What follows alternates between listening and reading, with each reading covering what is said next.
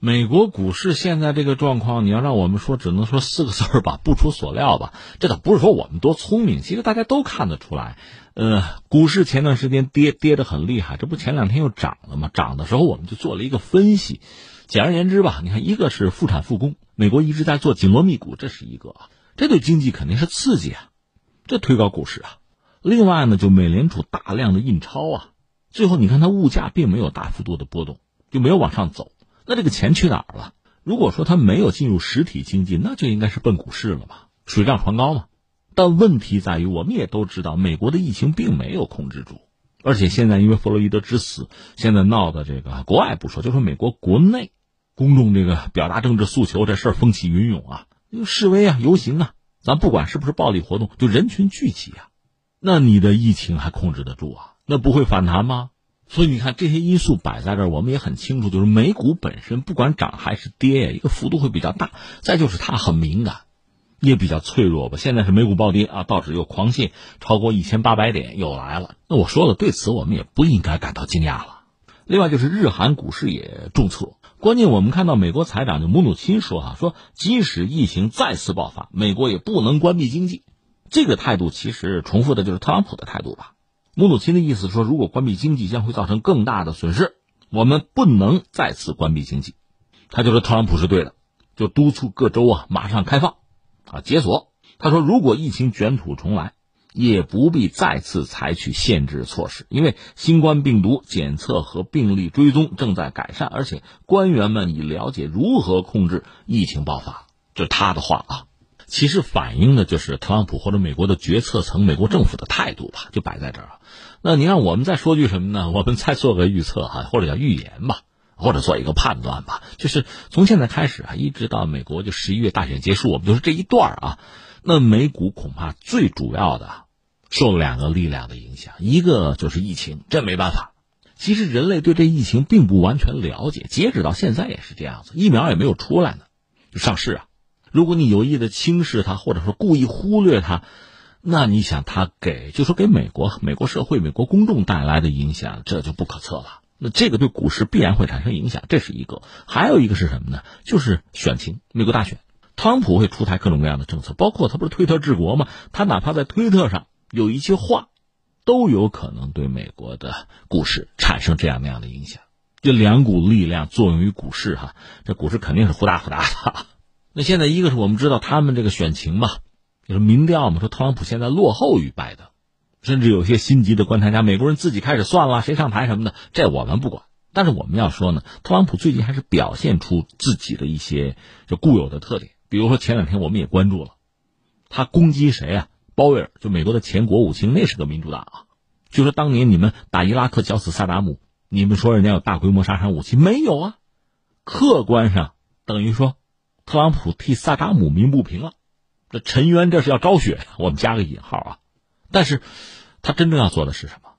鲍威尔是民主党，但是你别忘了，鲍威尔他身后是小布什啊，美国总统，那倒是共和党。你说那怎么着？特朗普是拿共和党的同僚，拿自己的这个前任啊前辈开刀吗？哎，这是不是可以理解成他也是为了稳定选情啊？首先要稳住共和党内部反对的声音。你可以这样看这个事情，而且不惜揭美国人自己的丑，揭共和党内部的丑，而且他是什么都敢揭，什么都敢说。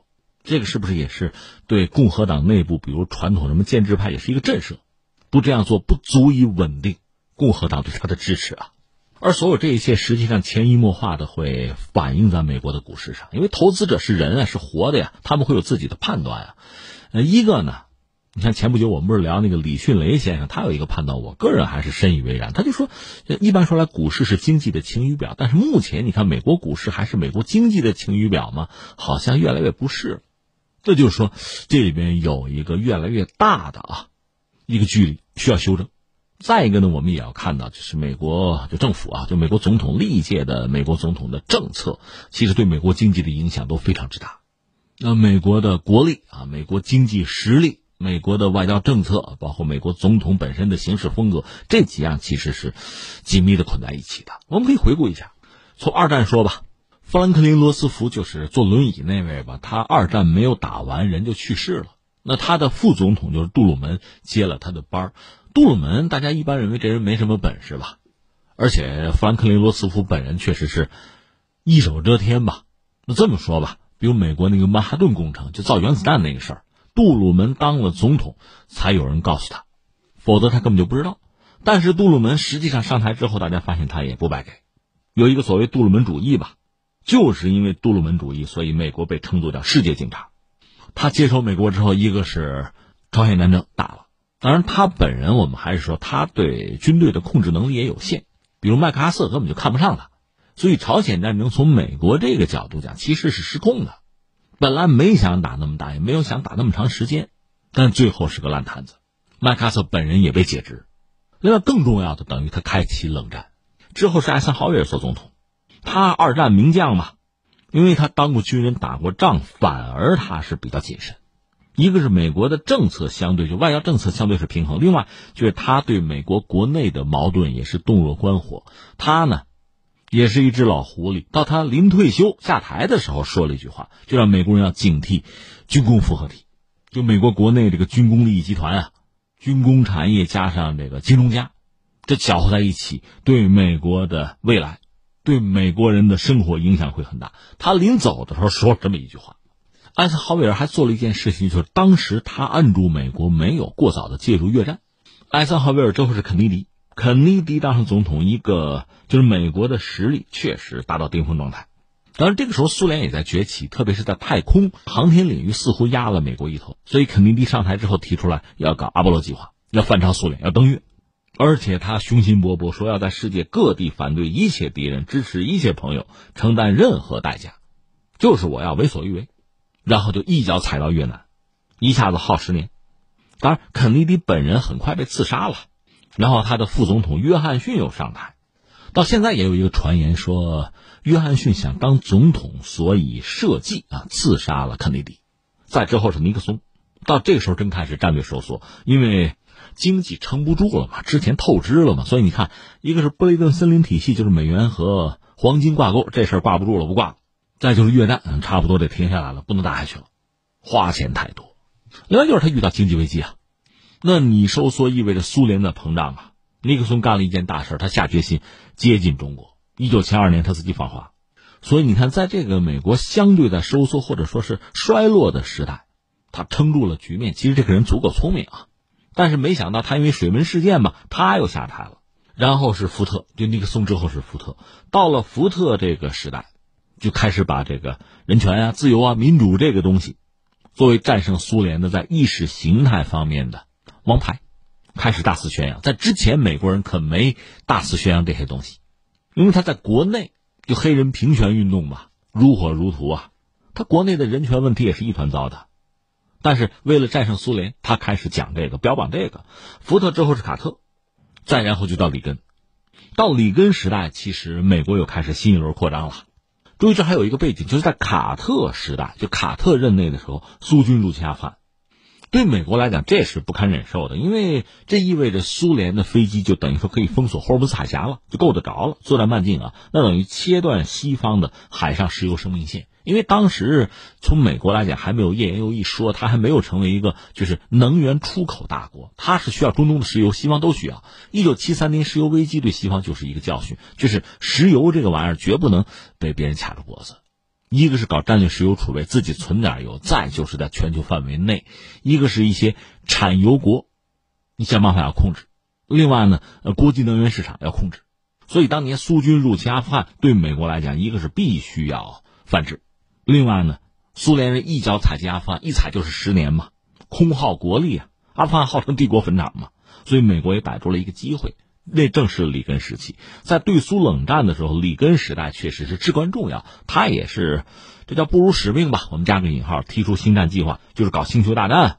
但是你知道，在里根时代，美国还完成了这么一个转变，就是里根接手美国的时候，美国还是全球最大的一个债权国。等他走人，就是八年之后，美国已经是世界上最大的债务国了。另外，就是里根时代为美国经济啊定了个型。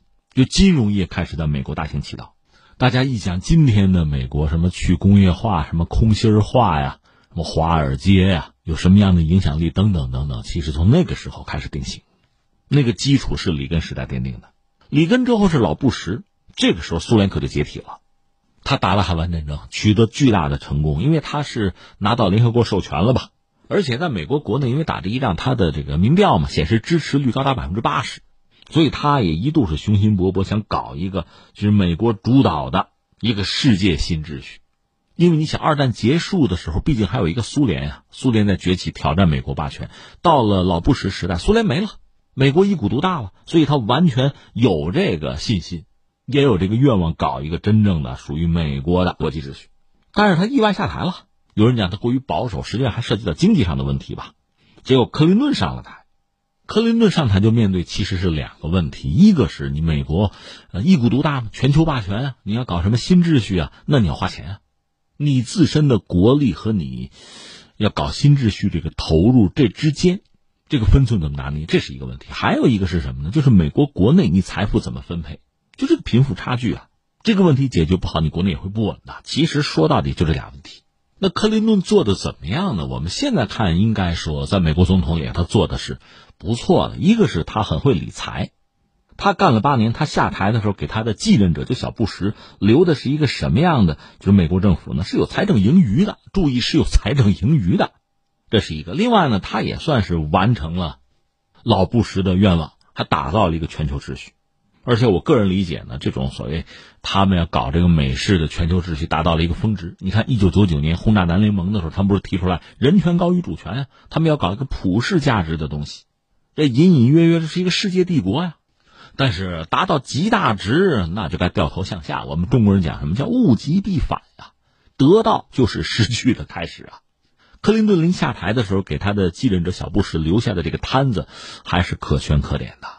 但是小布什，小布什上台这个事儿，大家还记得当时是美国的这个最高法院裁定的啊，他最后战胜了戈尔，这个事儿到现在也说不清楚。也许多少年之后我们会知道幕后真相是什么。总之，小布什上台，他上台之后，他接盘的美国应该当时牌相当不错，极大值嘛。但是很快就九幺幺了，那等于说冷战结束之后，美国很快进入什么呢？反恐战争，阿富汗要打啊，伊拉克要打。这时候你看，一方面全球确实惊诧于美国的军事实力，但另一方面，在他展示和使用自己军事实力的同时，你就可以认为美国衰落已经开始了。你现在问，不管说问美国的一些政治学者，还是问现在的总统特朗普，都认为美国当时穷兵黩武，打了很多不该打的仗，过分的使用了自己的力量，不加节制的滥用武力。所以你看，你可以说克林顿时代把美国的力量做到最大值，但是到小布什的时候呢，就把这个最大值的力量给用了，而到奥巴马上台的时候接的美国这个摊子，那比小布什接的那个摊子就不一样喽。国内有金融危机，你看，一个是资本主义本身就有它的顽疾固有的问题，那你说美国既然到了一个极大值，那毛病啊问题也被放大到极大值了。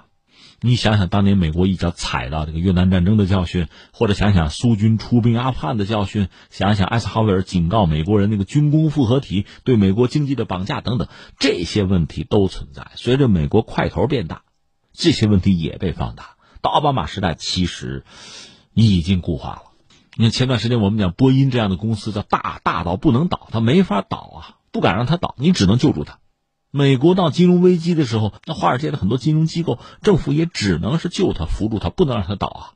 那你原来的所谓市场的那个功能啊，自我修复的能力其实不存在了，凡是你美国经济结构性的问题，这个缺陷没法修复了，就只能捂着，一直捂到现在。所以奥巴马时候，你看上台说啥 change 啊，改变啊，要改革啊，yes，we can，，我们行，我们能干。而在这个过程之中，你看新兴经济体确实逐渐在崛起，比较典型的金砖国家嘛。而且中国加入 WTO 之后，确实经济发展很快，全球第二大经济体。所以奥巴马当时就从这种全面铺摊子改成所谓重点进攻了，比如亚太再平衡啊，啊，中法亚太就开始搞这个东西，啊，搞 TPP，对吧？跨大西洋，他也想搞一个经贸的东西，想法很多，但最后其实没能真正落实。中东的政策也不行。然后我们知道，就是特朗普上台了，就是我们现在看到的这个局面了。他开始提什么呀？美国第一，美国优先。他要把美国作为一个民族国家，美国的利益放到首位，他开始这样考虑问题了。那以前你打造那个世界的秩序、那个大格局，你那大帝国，人权高于主权，完了没了，破灭了。而且特朗普一直在算账嘛，盟友掏钱，要不我就撤走驻军呢。而且就算跟伊朗动手，采用的是什么呢？就这种偷袭的方式啊，斩首行动啊，干掉苏莱曼尼啊，而不是像以往那样大兵压境。像之前对付伊拉克那样啊，对付伊朗，他不那么做了。说到底，舍不得花钱，没那么多钱可花。战争现在成本太高，武器价格太高，人命也越来越贵，打不起了。而且美国现在的债务是天量的，天文数字，这是特朗普面对的局面。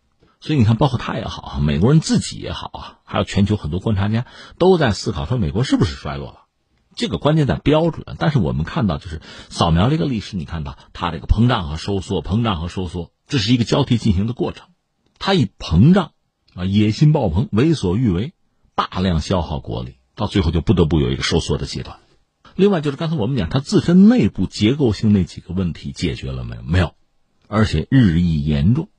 我们现在看到的就是这样一个过程。